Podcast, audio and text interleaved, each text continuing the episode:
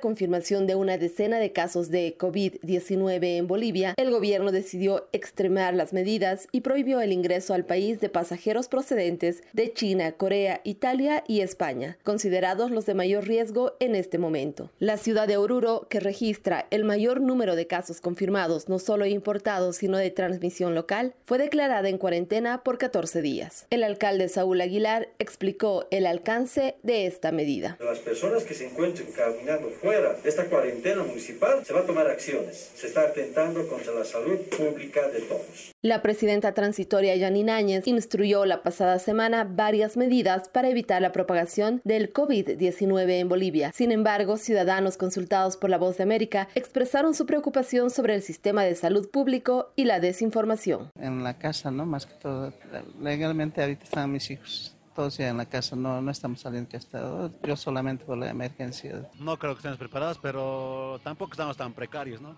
Vamos a regular. Mm, cuando vengo aquí a la ciudad, eh, me pongo barbijos así más así más seguro me siento. Pero hay que ser fuerte, ¿no? Hay que serle frente, no hay otra. No hay que tenerle miedo. Lo que tiene que explicar a la población es de que no mueren cuando se contagian. Autoridades sanitarias pidieron calma y aseguraron que la gente alrededor de los hospitales no está en riesgo de contagio. Tampoco aquellos que están cerca de las casas donde permanecen los pacientes en cuarentena. Fabiola Chambi, Voz de América, Bolivia.